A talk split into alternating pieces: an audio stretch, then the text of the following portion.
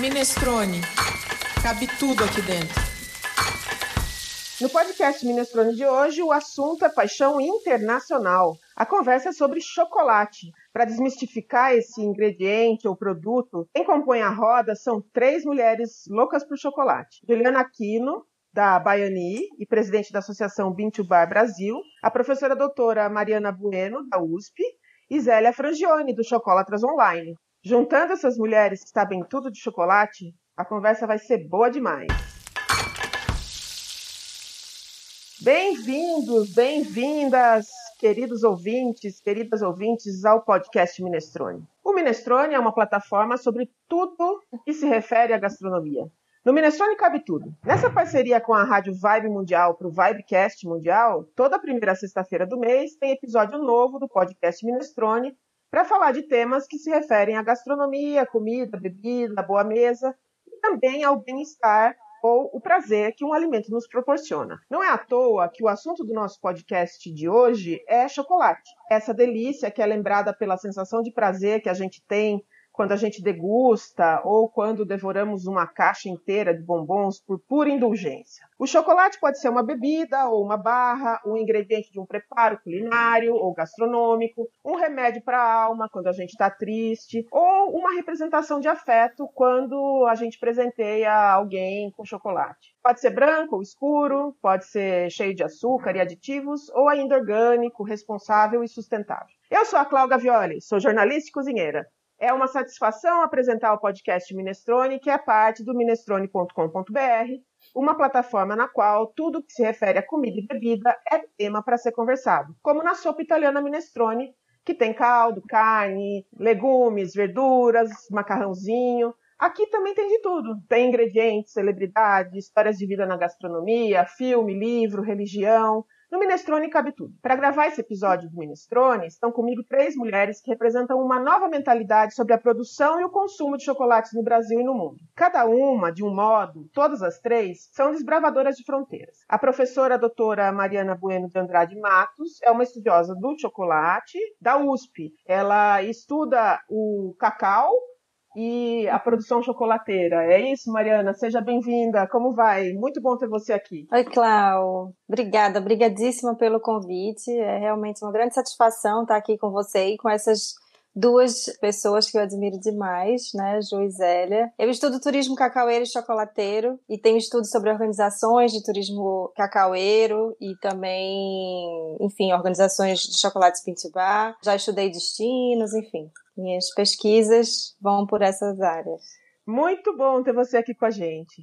A Zélia Frangione é a nossa outra convidada, porque ela ama chocolate e criou um site que é uma delícia, chama-se Chocolatras Online, que é muito mais que um simples blog ou que um simples site de alguém que gosta de comer chocolate. É um ambiente de pesquisa para quem quer entender sobre o produto. Tipo, marca, preço, produtor, onde encontrar, características sensoriais, etc, etc, etc. Bem-vinda, Zélia. É muito bom ter você aqui. Faz tempo que eu tô querendo gravar com você, né? É verdade, a gente conversou faz tempo. Obrigada obrigada pelo convite. Tô adorando estar aqui com vocês também, com duas pessoas que eu admiro muito. E conhecer você finalmente, né?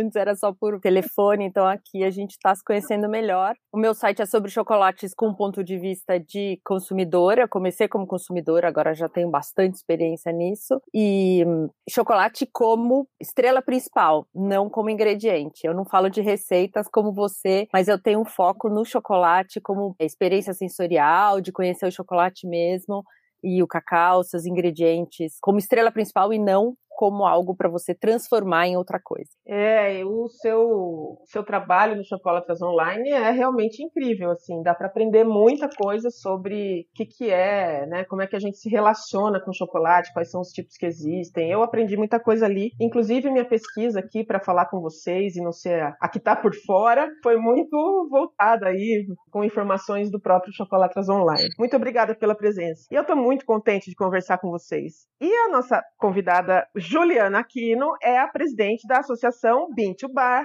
Ela é uma produtora de cacau da Bahia que percorre todo o circuito, desde a plantação do cacau até a distribuição do chocolate para o consumidor. Ela faz um trabalho Tree to Bar, que ela vai contar para gente. E ela é a dona do chocolate Baiani, É com muita alegria que eu te recebo aqui, Juliana, bem-vinda. E a Juliana também canta, né, Juliana? Oi, Cláudia, bom dia. Obrigada pelo convite. Adorei essa participação e contribuir com o Minestrone para divulgar também mais essa faceta do chocolate. A gente tem uma gama de trabalhos. é, tem a fazenda de cacau, que é uma herança do meu pai, a gente está administrando agora. Tem o chocolate baiani, que é a continuação né, do trabalho do cacau especial, e a associação associação é um orgulho, é uma fundação de pequenos produtores de chocolate para representar uma classe de pequenos produtores de chocolate. Então, é, é, é, bastante trabalho dentro do mesmo tema, mas que é uma delícia, como você começou falando aí do show de todas as faces do chocolate, a gente não tem como não gostar, né? Sabe, Ju, eu tenho um privilégio, eu trabalho com um monte de coisa muito gostosa aqui no Minestrone. Muitas vezes eu fico só com água na boca, porque eu fico mais escrevendo e pensando sobre as coisas do que de fato degustando né? Mas para essa terceira temporada eu já gravei. O primeiro episódio foi sobre sorvetes. Eu aprendi uhum. tanta coisa sobre sorvete, assim, aí eu fiquei assim uns dias. Todo dia eu queria tomar sorvete, porque é uma coisa que acaba entrando na minha, na minha alma, assim. E agora, chocolate, né? Chocolate é paixão de desde criança. Confesso que eu não sou uma grande conhecedora, passei a ser estudando o que a Zélia escreve, mas hoje a gente vai aprender muito mais aqui no Minestrone. É realmente um prazer ter vocês três aqui. Então vamos começar. Para quem ouve o Minestrone já sabe que a gente tem uns dados de mercado. Mercado de chocolates no Brasil. Segundo a Associação Brasileira da Indústria do Chocolate, Amendoim e Balas, a ABCAB, a produção brasileira de chocolates no ano de 2020 foi de 757 mil toneladas, um aumento de 0,5% em relação ao ano anterior, de 2019. Em 2020, o Brasil exportou 29,6 mil toneladas do produto, gerando uma receita de 100,6 milhões de dólares, e importou 16 mil toneladas, o equivalente a 114,2 milhões de dólares. Segundo o Euromonitor, o Brasil é o quinto mercado em volume de vendas de chocolate no varejo e chegou a 14 milhões de reais de faturamento no ano de 2019. O consumo médio do brasileiro per capita é de 2,6 kg por ano. De acordo com os indicadores da pesquisa Cantar, a indústria brasileira de chocolate tem um potencial significativo para crescer no mercado interno e também no externo. A pesquisa da Cantar mostra que o chocolate faz parte da lista de compras de quase 83% dos lares brasileiros e que houve um aumento de 7% na frequência de compra no ano de 2020. O chocolate movimenta globalmente uma economia de 60 bilhões de dólares por ano. E o Brasil é o terceiro maior produtor mundial de cacau, depois da Costa do Marfim, que produz 40% de tudo que se consome de cacau no mundo, e de Gana, que é o segundo maior produtor. Aqui no Brasil, o estado líder de produção é a Bahia, seguida do estado do Pará, Rondônia e Espírito Santo. Aqui no Brasil, a produção de chocolate artesanal tem demonstrado um forte potencial de mercado, apesar do alto nível dos produtos industrializados que são comercializados aqui. O que era uma tendência no início da década passada já se tornou uma realidade. Houve um florescimento dos negócios de chocolate no segmento bean to bar, e hoje a gente já tem mais de 40 empresas de produção artesanal com controle da amêndoa até a barra. Os Estados Unidos têm um mercado bilionário de chocolates, movimenta 20 bilhões por ano. E estima-se que cerca de 100 das principais empresas do bean to bar faturem lá naquele país 100 milhões de dólares. Ainda que os números brasileiros sejam bem mais modestos que os norte-americanos, as perspectivas de expansão vem animando bastante os produtores e tem despertado o interesse dos estudiosos do setor como nós. E é sobre isso o nosso papo de hoje.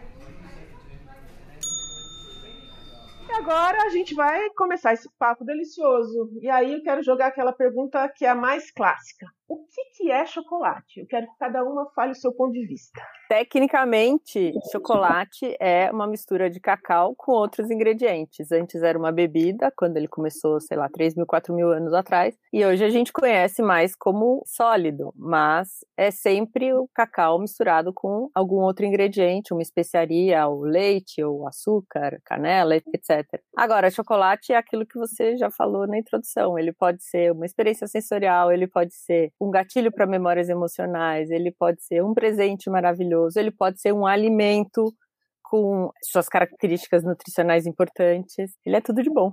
Ju, e ele pode ser um negócio também, né? É, então, chocolate é tudo, né? Nesse momento agora da, da nossa vida, chocolate é tudo. É a definição de tudo mesmo, porque é a razão da gente ter começado a readministrar a fazenda. A fazenda estava abandonada. É a razão de um, uma virada da meia-idade, tanto do meu marido quanto minha, e quanto de muita gente que tem por aí. A gente está testemunhando muitas pessoas que tinham outras profissões profissões e que estão optando por investir em chocolate. Então, chocolate é um significado, eu acho, além da definição técnica muito bem dada pela Zélia e do nosso entendimento emocional né, do chocolate, eu acho que para a gente que trabalha, chocolate é tudo, é a razão de tudo. Mariana, você que é pesquisadora do turismo que envolve com a questão do chocolate. Por que, que foi para esse caminho aí a pesquisa? Nossa, primeiro eu tava aqui pensando, meu Deus, para mim chocolate é uma paixão, né? Que na infância tinha um significado, depois na vida adulta se tornou esse meu contexto de pesquisa. Eu comecei a pesquisar sobre cacau e chocolate relacionado ao turismo sempre em 2014. Foi quando eu comecei a minha tese e comecei o doutorado em 2014, comecei naquela coisa de, meu Deus, para que caminho eu vou, né? Eu já tinha o aparato teórico que eu queria refletir sobre, mas ainda queria um contexto que me parecesse significativamente relevante, assim. E aí, depois de muitas conversas, eu me lembro que minha primeira conversa com alguém do contexto foi com Pedro, lá de Ibirataia, Pedro Magalhães, do VAR, foi a primeira pessoa da comunidade com quem eu conversei. E aí fui lá para Ibirataia em 2016, dois anos depois, que foi quando eu comecei a me debruçar mais sobre o contexto que eu iria estudar de fato, né? Porque antes a gente tem no doutorado uma série de questões para cumprir, como uma parte bem mais teórica, que a nossa teoria tem que ser enviada para a banca, enfim, essas coisas da academia. E aí em 2016 fui para Ilhéus e para Ibiratá e foi um caminho absolutamente sem volta.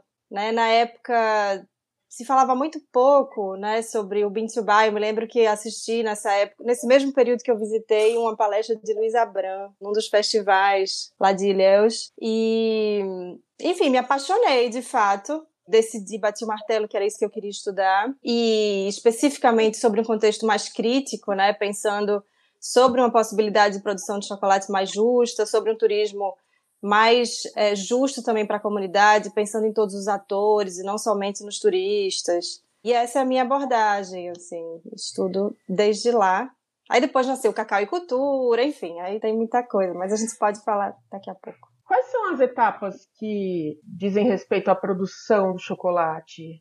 Então, são muitas quando a gente considera desde o cacau, né? A gente tem aí 12 etapas determinadas pelo, num, num fluxograma. Obviamente que dentro de cada etapa a gente tem microetapas, mas a gente tem colheita no ponto certo de maturação, a gente tem quebra e retirada das amêndoas, depois a gente tem a fermentação controlada, a gente tem a secagem controlada, depois a gente tem, no nosso caso, Vale Potumuju, a gente tem a maturação das amêndoas, aí vem o cacau é transportado né, para a fábrica, aí a gente tem a torra das amêndoas, depois a descascagem, a quebra e a descascagem das amêndoas. Em seguida, a gente vai refinar e misturar os ingredientes. Depois a gente tempera e no meu caso, no caso do baiani, a gente ainda matura o chocolate, por isso que são 12, eu maturo o chocolate por dois meses antes de temperar. A temperagem é um equilíbrio de cristais para que a barra de chocolate fique daquela forma homogênea que a gente costuma ver, brilhante, homogênea, senão ela não fica assim. Então a gente tem a temperagem depois da maturação e a embalagem. E aí são 12 etapas. Então, se a gente for contar do cacau, que é o nosso caso, né, Vale Potumuju e Baiani, é um, um mundo de trabalho e cada um desses processos tem uma série de detalhes que são, bom, se eu começar a explicar, acaba o podcast sem, sem participação. Fala um pouco, Zélia. A gente pode dizer isso que a Ju falou, que cada uma dessas etapas, ou cada pedacinho dentro dessas etapas, é uma oportunidade de fazer uma besteira. Então, quando um chocolate bom chega na sua mão, significa que assim, todas as etapas foram muito bem feitas e com muito cuidado para chegar naquele ponto. Tem muita chance de dar errado. É muito fácil você estragar um chocolate. O que, que diferencia, né?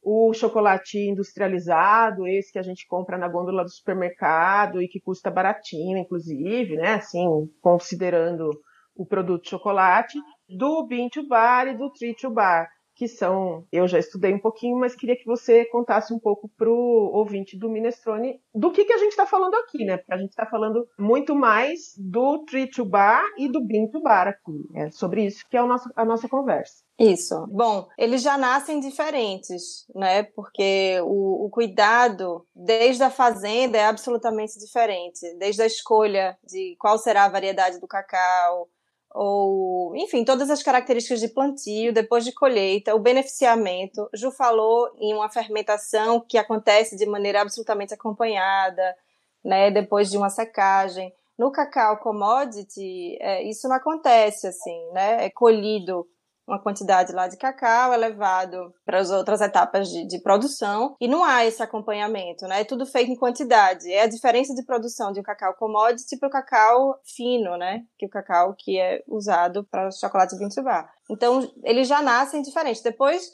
a indústria tradicional de chocolate ela é toda segmentada, então tem a indústria moageira, né, que moe o cacau e depois isso é distribuído, né, produzida a manteiga de cacau, que aí é totalmente retirada dessa primeira massa de cacau e é vendida para a indústria farmacêutica, porque é uma indústria que paga mais por esse material do que a alimentícia. E cosmética, né? Isso. E então, desde o plantio, desde a fazenda até as etapas de produção, isso é absolutamente diferente, né? A massa de cacau. E aí, por conta dessa retirada da manteiga de cacau, né? Óleo vegetal e gordura vegetal é inserido, há substituição, né? Do tipo de gordura. Acho que as meninas podem falar também um pouquinho mais sobre isso. Conta um pouco. É uma cadeia mais velha, curta, velha. né? É uma cadeia mais curta. Quem faz o chocolate treat to bar, como a Juliana, pega o seu cacau e transforma em chocolate, então não tem nenhuma outra empresa que faz parte desse processo, não tem nenhuma terceirização nesse processo. Quem faz o chocolate bean to bar compra os grãos de cacau já fermentados e secos, né? Então faz só a parte da fábrica, mas dentro dessa fábrica acontece todas as etapas de produção. Como a Mariana falou, na grande indústria ela é segmentada. Então, uma indústria faz o licor de cacau, transforma o cacau em licor de cacau, aí e também a manteiga de cacau. Aí as fábricas de chocolate compram esses ingredientes separados e produzem o seu chocolate para depois vender para um chocolateiro que vai derreter e fazer um bombom. Então é tudo separado. E no Bean to Bar, tudo é feito pela mesma empresa, quer dizer, é, como a Juliana, ela escolhe todos os parâmetros do processo e ela determina o que, que ela vai colocar ali em termos de ingrediente, em termos de atenção de todos os parâmetros, de torra, de conchagem. Então, tem um cuidado muito maior. E esse movimento Bean to Bar começou para trazer um chocolate feito com foco no sabor do cacau. E a grande indústria tem foco em fazer chocolate em quantidade, com mais açúcar, e cacau é pouquíssimo. E o Bean to Bar tem um foco em trazer a, o terroir do cacau, a, a experiência sensorial que você pode ter com o cacau, um cacau de origem, um cacau bem trabalhado na fazenda. É totalmente diferente o conceito, né? E, a, e a, coisa, essa coisa da diferença da indústria, Cláudio, eu acho que também é, vem para aquela frase o diabo mora nos detalhes. Você sabe que a gente tem, durante a fermentação do cacau, por exemplo, na fazenda, a gente tem um registro que é todo feito por sensores. A gente põe o sensor dentro da massa de cacau que está fermentando e a gente vai registrando a curva das temperaturas na fermentação. Quer dizer, é uma coisa que é, é muito elaborada, né? E quando você vai para o cacau da indústria, você não vê nada disso. Aliás, a fermentação é a menor possível, se existir, né? Na nossa secagem, esse mesmo sensor vai para cima das gavetas de, a gente tem umas gavetas na fazenda. Os primeiros dias de secagem não devem ser diretamente expostos ao sol por oito horas que seja o dia. Então a gente tem duas horas de exposição ao sol e aí a gente recolhe para a sombra. Esses sensores estão dentro dessa massa de cacau enquanto ele sofre esses processos. Então a gente está registrando tudo isso. Na indústria você não encontra nenhum desse tipo de minúcia, né, na produção. Juliana. E aí a torra da indústria também é padronizada, né? Quando você chega na fábrica ou na moageira, a torra é toda padronizada. A gente não, a gente para cada lote de cacau que chega aqui da minha fazenda, que é o, entre aspas, o mesmo cacau, eu estudo o perfil de torra para aquele lote. Então, esse tipo de detalhes né, minuciosos a indústria não tem. O objetivo é diferente porque a indústria ela quer fazer sempre o mesmo resultado, uma padronização de sabor. O chocolate que você comprou ano passado de uma determinada marca, se você comprar esse ano, ele tem exatamente o mesmo sabor que ele tinha no ano passado e vai ter de novo no ano que vem. O chocolate Bean Bar, como ele é focado no sabor do cacau e o cacau sofre variações qualquer alimento, né, sofre variações com a safra e com a origem onde foi plantado, etc. É o que a Ju falou, ela vai tomar conta daquele cacau e tratar aquele cacau para trazer o melhor dele mudar o processo para trazer o melhor dele naquela safra. E a grande indústria, o objetivo é fazer sempre igual. E no Mint Bar então, não é então, fazer sempre é... igual, é sempre fazer o melhor. Então eu posso usar a expressão gourmetizada que cacau tem terroir. Com certeza. Ah, Absolutamente. Sim. Mas é, é que terroir, no cacau, terroir indica não só as características de solo, e de clima, mas é uma mistura também das variedades. Claro, na uva também tem isso, mas variedade, clima e solo, só que tudo isso combinado com os processos de pós-colheita. O processo de pós-colheita traz uma valorização, ele, ele dá um enhance, né? ele dá um boost né, no que já vem ali desse conjunto clima, solo e variedades. Então, é um pouco diferente a concepção de terroir na questão da uva para o cacau, mas a gente sabe, se a gente for pensar num macro, né, num conceito macro de terroir, tem a ver sim. E aí a gente pode refletir também sobre as pessoas nesses dois processos que a gente está comparando aqui, né, o da indústria tradicional e o da indústria bar. Quando a gente fala de bar, a gente pode falar Bom, algumas pessoas levam só como um método de fazer, um chocolate, mas existe uma filosofia por trás do movimento Bar. E essa filosofia, um dos princípios é justamente a valorização das pessoas e a distribuição de renda na cadeia produtiva. Então, quando a gente fala de uma produção Bar, a gente está falando também de uma maior valorização do produtor, das comunidades que são envolvidas ali, dos cacauicultores, né? E quando a gente fala da indústria tradicional, a gente fala de uma indústria absolutamente problemática, especialmente em alguns países do mundo, né, tem diversos documentários que tratam, por exemplo, de trabalho escravo, de trabalho infantil e de muitas relações problemáticas, assim. É, isso é, foi, claro, sempre contribuição de experts, sempre a contribuição de cada um é muito bem-vinda, né? A gente esquece de falar de tudo e uma das coisas que a gente mais faz na fazenda é valorizar mesmo, no nosso caso, que não é de comunidade, não é agricultura familiar, é uma fazenda grande com 12 funcionários. Então, assim, a gente traz o chocolate para eles, a gente faz degustação com eles. Quando eu faço análise do cacau, eu faço análise do cacau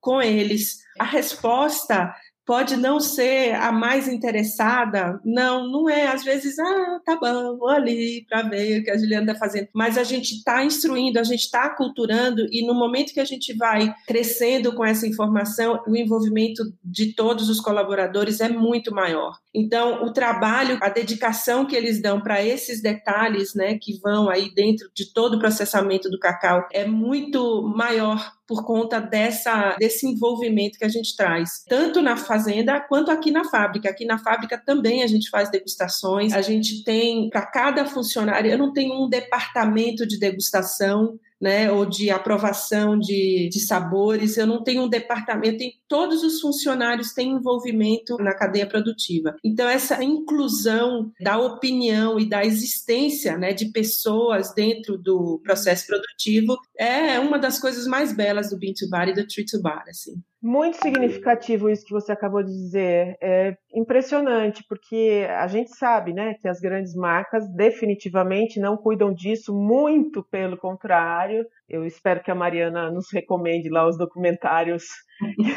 Eu já assisti alguns. E é, a gente sabe que tem muito trabalho escravo, né? Tem trabalho de criança, trabalho infantil envolvido. E aí saber que as pessoas, de alguma maneira, se igualam, né? Os diferentes se igualam numa produção de chocolate é uma coisa muito bonita mesmo, né? Numa... É, eu queria até falar essa coisa da escravidão. Muita gente fala, né? Ah, tem escravidão e tem trabalho infantil na África e por conta do cacau e em outras monoculturas, né? A gente sabe que não é só o cacau. É interessante a gente falar que essa escravidão e esse trabalho infantil vem do quê? Não é que a indústria né? Não é que assim a Hershey's ou a Nestlé vai lá e escraviza, não é muito isso, né? É um ciclo que acontece por conta do baixo preço. Então, a indústria moageira paga pelo quilo de cacau, sei lá, 3 dólares. Né? Ele paga por esse quilo de cacau 3 dólares no porto de exportação. O que, que acontece até esse cacau chegar no porto? Né? Primeiro, ele foi para uma cidade que é uma cidade que vem com os caminhões para o porto. Depois dessa cidade maior, vai para cidades pequenas, que são entrepostos. E essas cidades pequenas vão para as pequenas produções lá no inferno de dentro da África. Que, então, assim, o cara que traz do caminhão todo lascado, né, como a gente fala na Bahia, sai de dentro dessa pequena produção até chegar no pequeno entreposto, pagou 80 centavos pelo cacau. Quando chega do entreposto até a cidade maior, o cara pagou 2 dólares pelo cacau. E quando chega da cidade maior, da cidade até o porto, o cara paga 3 dólares. Então, para poder se viver com 80 centavos sei lá, eu tô, eu tô chutando alguns valores, mas eu imagino que seja, que seja mais ou menos isso. Ele não tem como pagar funcionários, ele não tem como pagar colaboradores. As pessoas vão pela comida. Sim. Né? E aí sim é que existe o termo escravidão. É um ciclo de pagamentos de valores muito baixos que sustenta esse tipo de prática social que é assim bem problemática, como diz Mariana. Muito Isso. obrigada e que alguma, pela explicação, que porque Desculpa. é importante que o, o ouvinte saiba, né? É um trabalho análogo à escravidão, não é que tem lá um um pelourinho e a criança está apanhando para colher, mas de qualquer Sim, maneira. Não é, é feito diretamente pela grande indústria. Por essas é empresas. É por, é. Exatamente porque é segmentado demais. Mas no fim da cadeia, quem está pagando, quem está forçando o preço é quem põe o, quem Exatamente. o chocolate, né? É, então... a gente então precisa saber que essa grande indústria está se beneficiando desse processo, né? E de alguma forma, enfim, incentivando esse tipo de coisa, né? E aí existe alguém que que está lucrando absurdos, existe alguém que está se submetendo a isso por um prato de comida. Então há um desequilíbrio aí e tem gente se beneficiando com isso. Mas é, isso é uma conversa longa, mas é, é, é faz parte, é, é, é, simplesmente um momento de decisão, porque são cinco caras, né? São cinco empresas. Quando a gente pensa nas empresas de cacau, elas são cinco. Elas sentam numa mesa no início da safra e falam: nós vamos pagar quanto pelo cacau essa safra? Ah, tanto. Então tá. Então, cinco caras decidem. É muito mais bacana se cinco caras decidirem, gente, vamos começar a pensar na situação né, daquele cara que está lá no, no, inferno de dentro da fábrica. Quer dizer, se esses cinco, se esses cinco sentassem para falar sobre esse assunto, talvez a gente tivesse uma realidade melhor.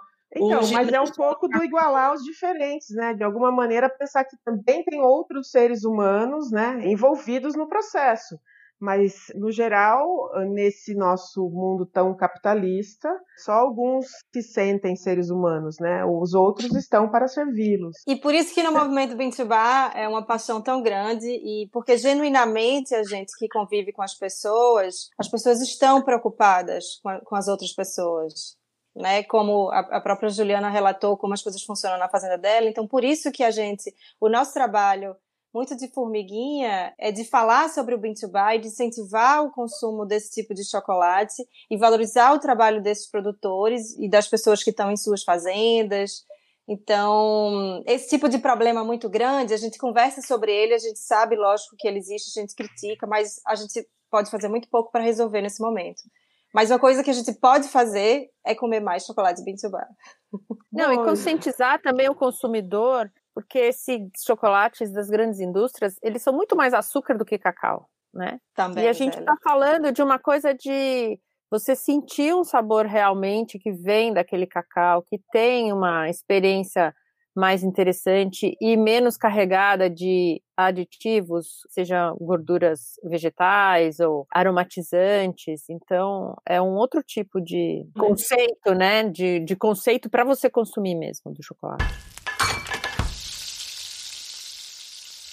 Gente, a conversa é muito boa, eu queria falar muito, muito mais, mas a gente tem um tempo de minestrone, então eu vou já me encaminhar para as dicas e quero inclusive já convidá-las para estarem numa outra oportunidade, porque ficou muita coisa por dizer, né? A gente precisava falar de características sensoriais, que é muito especialidade da Zélia. Então, eu vou pedir para vocês, como eu peço para todas as pessoas que vêm ao Minestrone, que deem uma dica de gastronomia que pode ser relacionada a chocolate ou não. Mariana, você pode começar? Eu quero recomendar o episódio número 2, que se chama Chocolate Amargo, ou Bitter Chocolates, né, que, do Rotten, que é uma série que está no Netflix e o The Dark Side of Chocolate, que também fala dessas questões sociais, desses problemas envolvendo a grande indústria. E sempre mantendo em mente, né, que a gente vê isso e aí a gente se apaixona ainda mais pelo 20 baixo. Espero que os ouvintes também se apaixonem, consumam e busquem mais informações lá no Chocolatras Online, né, Zélia? Porque realmente tem muita coisa gostosa pra gente aprender. Zélia, dá uma dica pra gente.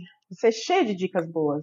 Então, sobre chocolate, vou dar uma dica relacionada a mulheres, que somos mulheres aqui. A minha dica gastronômica que vai para mulheres é uma série de encontros virtuais para conhecer a culinária italiana e ao mesmo tempo conversar sobre temas femininos e mulheres inspiradoras. É uma série que chama Papo e Panela, de duas mulheres, é a Silvia Percussi, do restaurante italiano Vinheria Percussi, e a Maria Laura Babiquian, que é do O Caminho do Encontro. Muito obrigada, Zélia. E agora, Juliana, você dá uma dica pra gente de gastronomia? Completando aí o que a Zélia fala, de visitar as fábricas e visitar as lojas, a gente tem um bom exemplo em São Paulo, que é a Dengo, a loja da Dengo na, na Brigadeiro Faria Lima.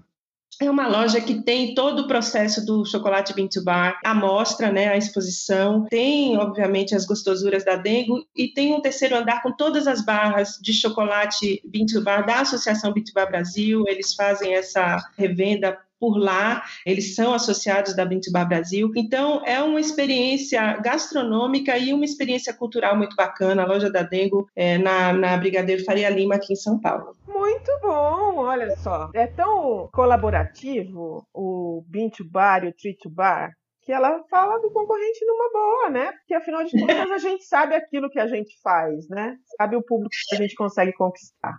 Não é isso? Não, e é bom valorizar. A Dengo é uma das maiores que a gente tem no Brasil. É bom valorizar essa coisa, porque o movimento Bar é 80% feito por pequenos produtores, pequenos produtores, até 100 quilos de chocolate. A Dengo é muito maior do que isso, mas eles estão no mesmo espírito, o que prova que é possível, né? Então, é bacana o exemplo da Dengo por conta disso também. Muito bom. Eu também tenho uma dica, que é o livro Todas as Sextas, da chefe reconhecida Paola Carrossela porque a Paola também tem uma consciência bastante grande de que é preciso ter cuidado com as pessoas no processo de produzir iguarias, promover gastronomia e se relacionar, se posicionar no mundo frente a essas desigualdades que a gente encontra toda hora, né? E a gente precisa de mais mulheres, porque as mulheres têm bem mais essa consciência e querem fazer uma diferença, né?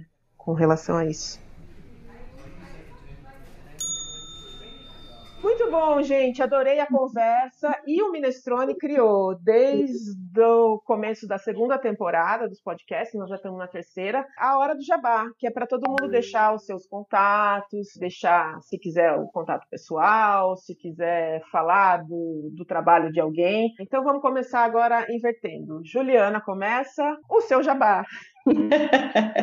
Jabá começa lá da fazenda, né? A fazenda a gente tem é, uma origem de cacau que já está bem premiada, aliás, com muito orgulho, por vários chocolates, não só pelo chocolate baiani. Então, a gente tem a origem de cacau especial Vale Potumuju, valepotumuju.com.br e, obviamente, a gente vende amêndoas de cacau especial. A gente tem o Baiani Chocolates, que hoje em São Paulo tem uma loja de fábrica muito fofinha, muito charmosinha, que eu amo de paixão. É muito pequenininha, mas é uma paixão aqui, é onde você pode encontrar os chocolates da Baiani as barras de chocolate, nibs, etc. E também outras gostosuras que a gente faz com o nosso chocolate. A gente também tem a loja .baiani.com.br, que entrega em todo o Brasil. E a Associação Bintibá Brasil é uma, é uma paixão que eu acho que é mais uma reunião, sim, de pequenos produtores em prol de conquistas para o nicho de mercado da gente, mas é também um lugar onde existe alguma cultura, né? Então você pode procurar no Instagram da Bintbar Brasil e no site da Bintbar Brasil. E é isso. O Baiani também tem Instagram, arroba Baiani Chocolates. O Vale Potumuju tem arroba Vale Potumuju. E vamos em frente. Lá também nos, nas mensagens, vocês podem mandar mensagens mensagens para a gente que a gente responde tudo com carinho. Viu? O jabazão. é enorme. deixa o seu jabá. Bom, eu sou professora da Universidade de São Paulo, né? Meu e-mail por lá é buenomariana.usp.br. Fiquem à vontade para entrar em contato comigo, enfim. Eu tenho um projeto que se chama Cacau e Cultura. Esse projeto nasceu em 2017, era um projeto meu, pessoal, e depois, mais para frente, se tornou um projeto de extensão da Universidade de São Paulo. Hoje tem, enfim, bolsistas algumas coisas interessantes assim acontecendo. E ele tá no Instagram, é arroba cacau e cultura. Acho que é isso, meus contatos. Fiquem à vontade, sempre bom bater papo com quem ama chocolate. Muito obrigada, Mariana. Zélia Frangione, a mulher que eu admiro de chocolate. Conta, dá o seu jabá. Meu site é o chocolatrasonline.com.br e aí tem Chocolatras Online também no Instagram e no YouTube. E eu lancei recentemente um curso sobre chocolates em geral e falando especificamente de chocolates Pinto Bar, chamado Curso de Degustação de Chocolates. Tem as informações tanto no site quanto no Instagram. Muito obrigada, adorei a conversa com vocês, foi incrível. Muito obrigada também a você que nos ouve por nos prestigiar. Um agradecimento muito especial para a Rádio Vibe Mundial, por essa nossa parceria, para o Vibecast Mundial. Toda primeira sexta de cada mês o Minestrone está também na plataforma do podcast da Vibecast Mundial, assim como diariamente na rádio com o Momento Minestrone, em que a gente dá dicas de gastronomia durante a programação. Agradeço especialmente a essas nossas convidadas lindas. Vocês que estão só ouvindo não viram as carinhas delas. Elas são mulheres muito bonitas, muito interessantes. Zélia Frangione, Mariana Bueno e Juliana Aquino. Foi mesmo um grande prazer poder gravar com vocês. Voltem outras vezes, porque no Minestrone cabe tudo. Até o próximo podcast Minestrone. Muito obrigada.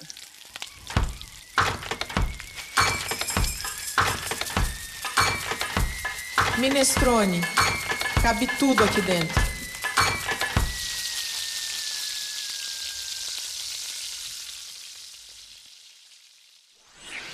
Esse podcast foi editado por Domênica Mendes.